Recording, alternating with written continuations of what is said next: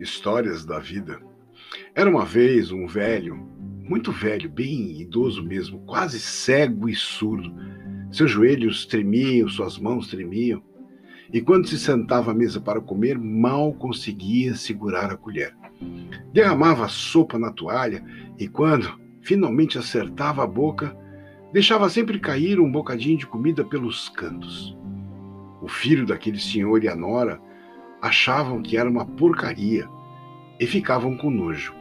Finalmente acabaram fazendo o velho se sentar num canto lá na cozinha. Levavam comida para ele numa tigela de barro e o que era pior, nem lhe davam bastante.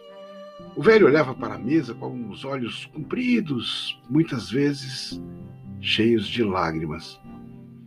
Um dia, suas mãos tremeram tanto que ele deixou a tigela cair no chão. E claro, ela se quebrou.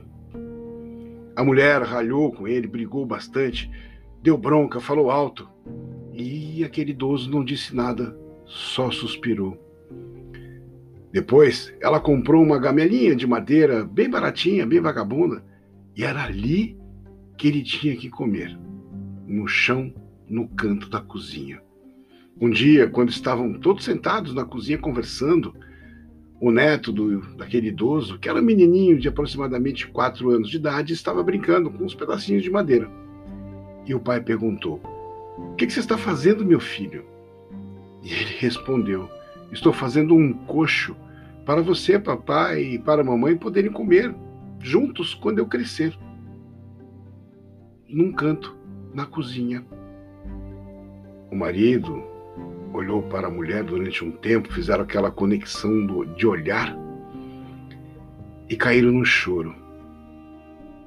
Depois disso, trouxeram o avô de volta para a mesa e desde então passaram a comer todos juntos. E mesmo quando o velho derramava alguma coisa, ninguém, ninguém dizia absolutamente nada. E a vida é assim. As pessoas nos observam, as pessoas observam as nossas atitudes, principalmente os nossos filhos. Os filhos, eles olham para nós, pais, e aprendem como se deve agir.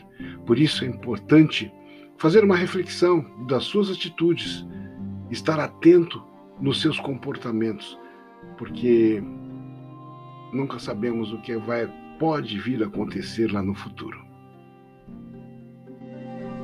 Thank you.